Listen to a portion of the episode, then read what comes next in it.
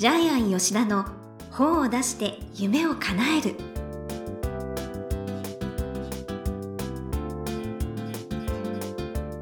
こんにちは倉島真帆ですジャイアン吉田の本を出して夢を叶えるジャイアン今回もよろしくお願いいたしますはい、よろしくお願いします。はい。ジャイアンはあの昨年は大学院に通ってるという話を結構してましたけど、最近は聞きませんが、どうなってるんでしょうか？はい、2年目のですね、えええっ、と後期なんですけども、えっ、と実は半年間大学通ってないんですよ。半年も？はい、何があったかというとですね、はいえっ、とまあ教授とトラブルを起こしてしまったんですけども、ちょっと言えないんですよ。まだその教授大学に残ってるけどみたいな。いやまだその教授大学に残ってるんで、はいええはい、えちょっとね結構大学で大きな話になってるんですけども、ジャイアンは悪くないですよ。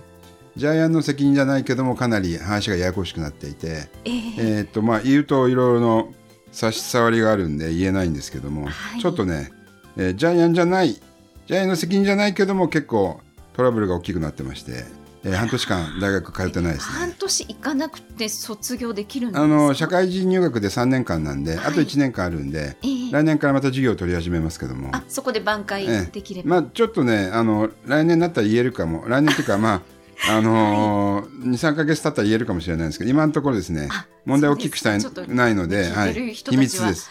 どうなんだろうって心配えな心配ですよね。半年間半年間大学行ってないって言ったら、ちょっと心配ですよでね。すけれども。お金を払ってます。じゃあちょっとね、うまく円満にあの解決。円満にはならないと思いますけど、はい。そうで、まあまたね、お話ちょっと聞ける時を、ははいい、楽しみにはいし。ております。はい、ということで、ジャイアン吉田の本を出して夢を叶える。今回もよろしくお願いいたします。はい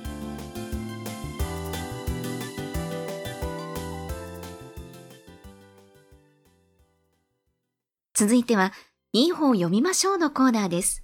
このコーナーは、ジャイアンが出版プロデュースをした本も含めて、世の中の読者の皆さんに読んでもらいたいという、いい本をご紹介しています。今回の一冊は何でしょうか？はい。えー物価なし管理職が生き残る51の方法。はい。えー東洋経済、えー新報社さんから出てまして、はいえー著者は浅野進さん。浅野進さん。はい。えっ、と、ジャイアン出版塾の2期生です。はい。で、みんなからは、あっさん、あっさんと言ってですね、はいえー親しまれていました。で、あっさんはですね、人事コンサルタントで、はい。えー大手シンクタンクのシニアマネージャーをやってたんですけども、えええー今まで自分が部下をリストラしていた立場だったんですけども、はい。自分自身もリストラされてしまったというですね。そうなんですよ。はいこの第4章の頭にですね、その様子が、そう。書いてあるんねですが、上司に呼び出されてね、ねええー浅野くん、うちの会社は今2期連続赤字なんだよ。えーはいどうしたらいいかねみたいな感じで。で結局自分が退職勧告されるんですけどね。ねこれは身につまされますし、しかもですね、このうまいのが辞書に続くって書いてあって、これどうなるんだろうってついまた読み進めてしまうというですね。で、ちなみに、あっさんはですね、ジャイアン出版塾の2期生で、それから、え5年間にもう全部で5冊出してますね。ですね。ちょっとね、他のタイトルも読みますけども、最高のリーダーが実践している任せる技術、パル出版。課長の仕事術、アスカ出版。50歳からやっときたい51のこと、換気出版。え部下に残業をさせない課長が密かにやってること、パル出版。で、本も売れてるんです。で、ジャイアン出版塾の、えーメンバーはこういう形でですね、ええ大体中にはもう1年間に1冊ずつ書いてる方もいます。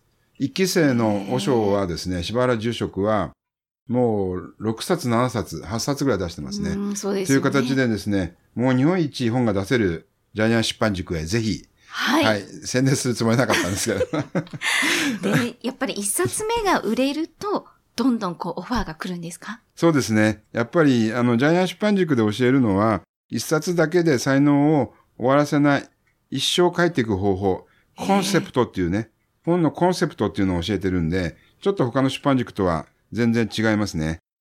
で、話を元に戻しましょう。はい。はい。で、部下なし管理職っていうタイトルなんですけども、ええ最初のタイトルは、担当部長だったんですね。はい。えー担当部長が生き残る51の方法だったんですけども、はい。担当部長っていうのはですね、要するに部長の肩書きはあるけども仕事がない。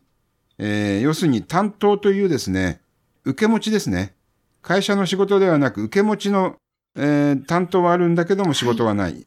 えー要するに昔の窓際族ですね。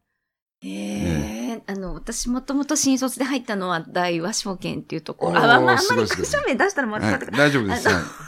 なんですが、あの、F 登録っていう名前があったんですよ。あのいええわゆる A, B, C, D, E, F はいはい。の、いわゆる窓際族っていう F 登録。登録でねそうあの人 F 登録なんだよ、みたいなそうそうそうそう。感じで。そういうことですよね。で、その真央ちゃんが今ではなんと日本日本経営合理化協会で講師をやってるというですね。登録じゃなかったんですけど。あの、ま、まあ、そうですね。はいまあの、皆さん、あの、えっと、まあ、気楽に聞いてますけど、真央ちゃんは日本経営合理化協会で話し方のね、教室、はい。毎回もういや20人集まるといいや、あう、の、それを今10期やってるんですか？社長のためのスピーチ特訓講座っていうねのを、、それをはい半10年期、に1回ぐらいやってて。10期やってるんですよねそうなんですよ。すごいい、や、あの、そうそうたるも一部上場企業の社長がいらだからっしゃってます。本当はビジネスウそうですね。ーマンなんですよね、そう今ではね。いや、で、あの、この本の中に書いてありますけども、はい。課長の9割はいずれ部下なし管理職になるで、まあ日本的に、いわばご褒美昇格ですね。うんご褒美で部長になる。でも担当部長だから、担当という仕事は、受け持ちはあるけども仕事はない。はい。これが日本の現状ですよね。うんうん。で、ちょっとこの本に書いてあるんですけども、はい。えー著者のあっさんはやっぱりゼネコンに行って会議したときに、人事部副部長の名刺を持ってきて、あそう部屋に入ってきた部長さんが3人いるんだけええ、ども、冒頭に書いてありますね。はい。で課長はいずっと発言して会議を進めるんだけども、副部長の名刺を持ってる3人が会議中、一言も発言しなかったっていう、ええここにちょっと違和感を持つんですよね衝撃。を受けたと。はええい。で、これがあの、このあれですね、部下なし管理職ができるきっかけになったんですけども、うんで、日本的にですね、あの、部下なし管理職になるパターンが4つぐらいあるんですね。うんえっ、と、例えば、空いてるポストがなくて、ウェイティング状態。この場合はまあ本当に実力があるんだけどポストがない。はい。2番目がですね、出向から帰ってきたらポストがない。それから、3番目、定年間際になって管理職扱いで上に行ったけど仕事がない。それから4番目う、ん企業合併でポストがなくなったってああ、いう。それ、え今多いですよえね。多いですよね。で、こういう形でみんなあのご褒美昇格ではい部長になるんですけども、部下はいないし、仕事もないと。はい、これが日本の現状ですようんね。でも仕事がないって本当辛いですよね。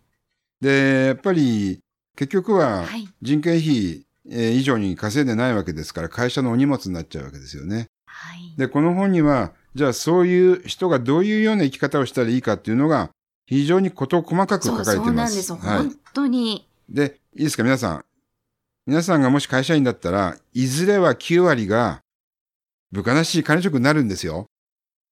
だから、安穏としてられないんです。そうなんはいじゃあ、答えは何か？どうしたらいいですか皆さん。今から考えなくちゃいけないんですよ。で、この、この本の中では、えー部下なし管理職になった場合に生き方が2つ提案されてるんですけども、はい一つは、気楽な立場で仕事をする。まあ、あの、釣りバカ西の浜ちゃんみたいな感じですよね。で、もう一つは、自分の置かれた状況を、えーうまく理解して、会社にとって、頼れる兄貴としての存在感を出すっていう。そうです。はい帯にもまあちょっと悲い。しいですけど。兄貴分になろうって書いてありますね。はい。えー本当に、あの、あなたが部下なしになった時のセルフマネジメント、生き残る方法がたくさん書いてあるんで。タイプ別に事細かくえいろいろ書いてあって。えええで、うんちょっとね、ジャイアンが一番面白いと思ったのは2章なんですけども、はい。これをちょっと読んでもらってもいいですか？ここの項目を。はい。第2章、時間の問題。こんな性管理職は発される。1、丸投げ課長。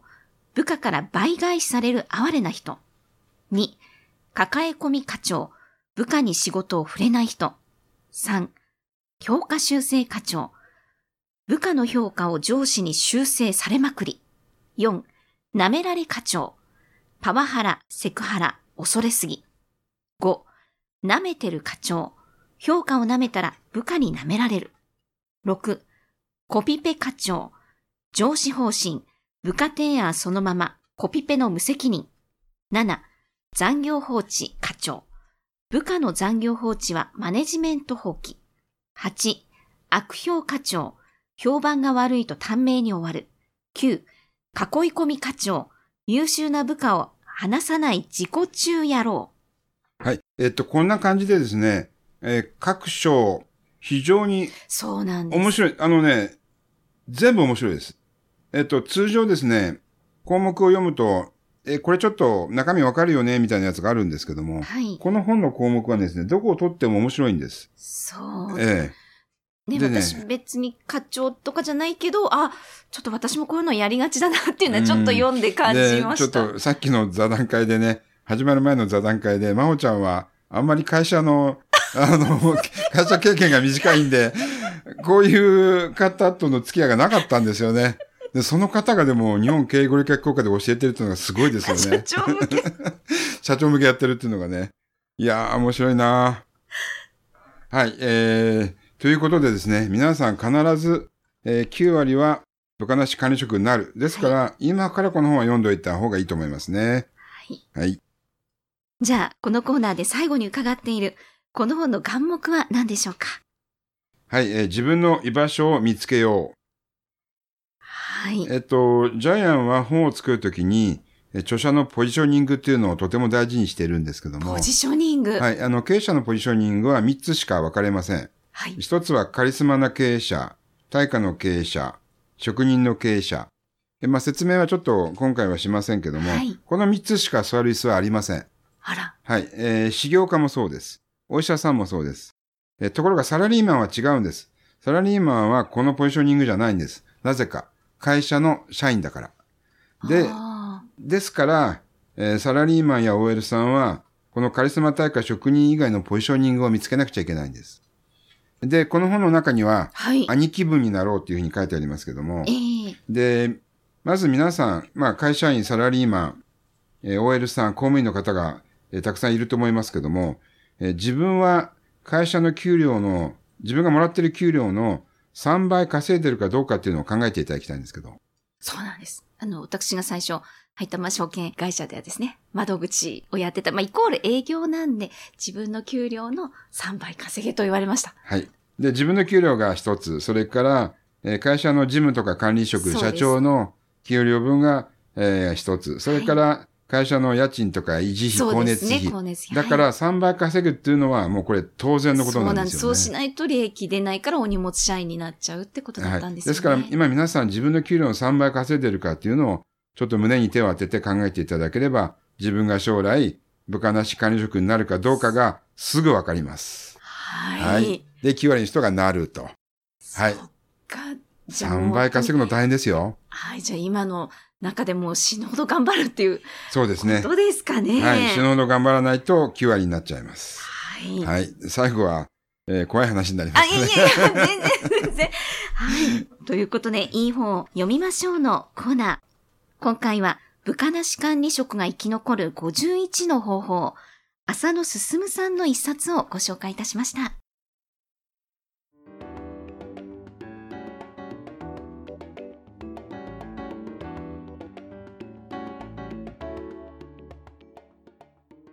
続いては、本を出したい人の教科書のコーナーです。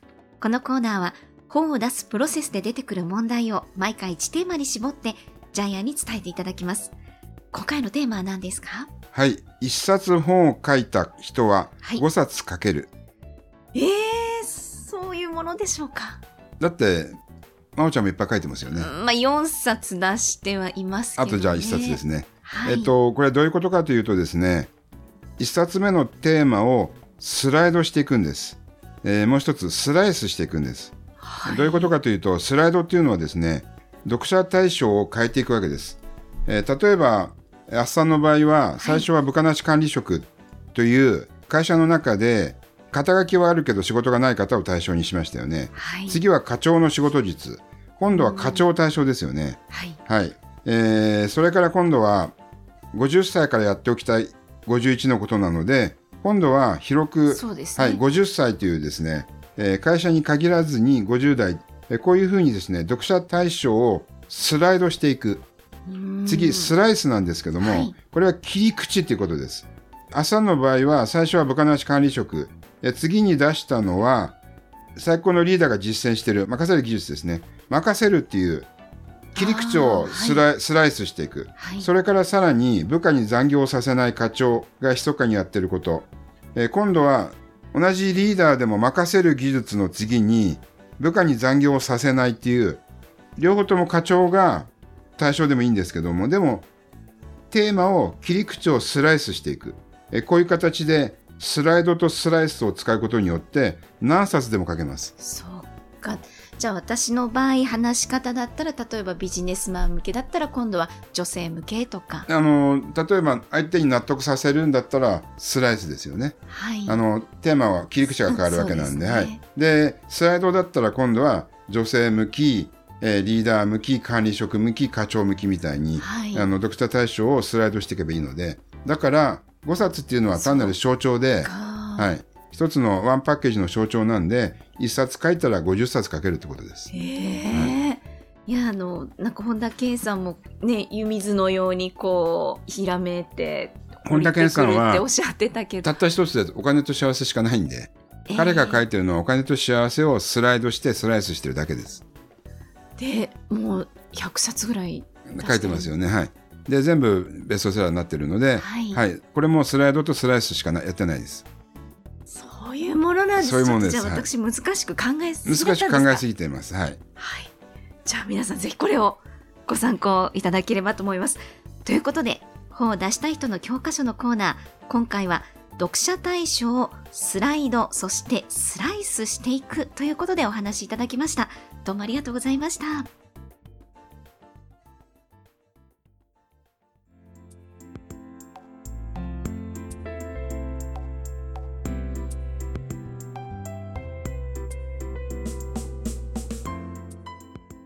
ジャイアン吉田の本を出して夢を叶える、いかがでしたでしょうか？この番組では、ジャイアンへの質問もお待ちしています。例えば、出版に関する質問など、何でもお待ちしていますので、天才工場のホームページをチェックしてみてください。この番組で質問を採用された方には抽選で、ジャイアンのサイン入りの本をプレゼントします。それではジャイアン、今週もどうもありがとうございました。はい、えー皆さんもですね、スライド、スライスを使ってですね、たくさん本を書いてください。はい。そして、あ、そうですね。今回もう一つ、えー大事な告知があります。えー現在、ジャイアン出版塾では、また春の募集を始めました。はいで、毎年人数が増えています。はい。なんかもう満席になえっりと、はい。えっと、この放送が、えー皆さんが聞いていらっしゃる時期には満席になってる可能性もあるんでえ、ー早めに申し込んでください。そうですね。はい。毎年増えてまして、で、今年から2回開催になりましえ、た。すごい。えー毎年1回だけ開催だったんですけども、えーあまりにもちょっと増えすぎまして、はい。今年から2回開催二クラスってことですえか。違います、え時期ずはい春と春コース秋コースあ、そういうことですね。で早めの方がいいです早めに出版された方がいいと思います春は何日からスタートなんですか？えっと春は4月からスタートです4月からということで、はいじゃあ天才工場さんのホームページをチェックすると。はい、ぜひホームページチェックしてなってるんですえー本を出したい方はですねジャイアン出版塾にはい。早く。そうですね朝みたいにねベストセラー作家に、そうですね5冊はい。10冊出して、すごいですトータルで10万部はもういってると思いますけども。はい。じゃあ次はもうあなたですということで、はい、ぜひチャレンジしてください。では今日もどうもありがとうございました。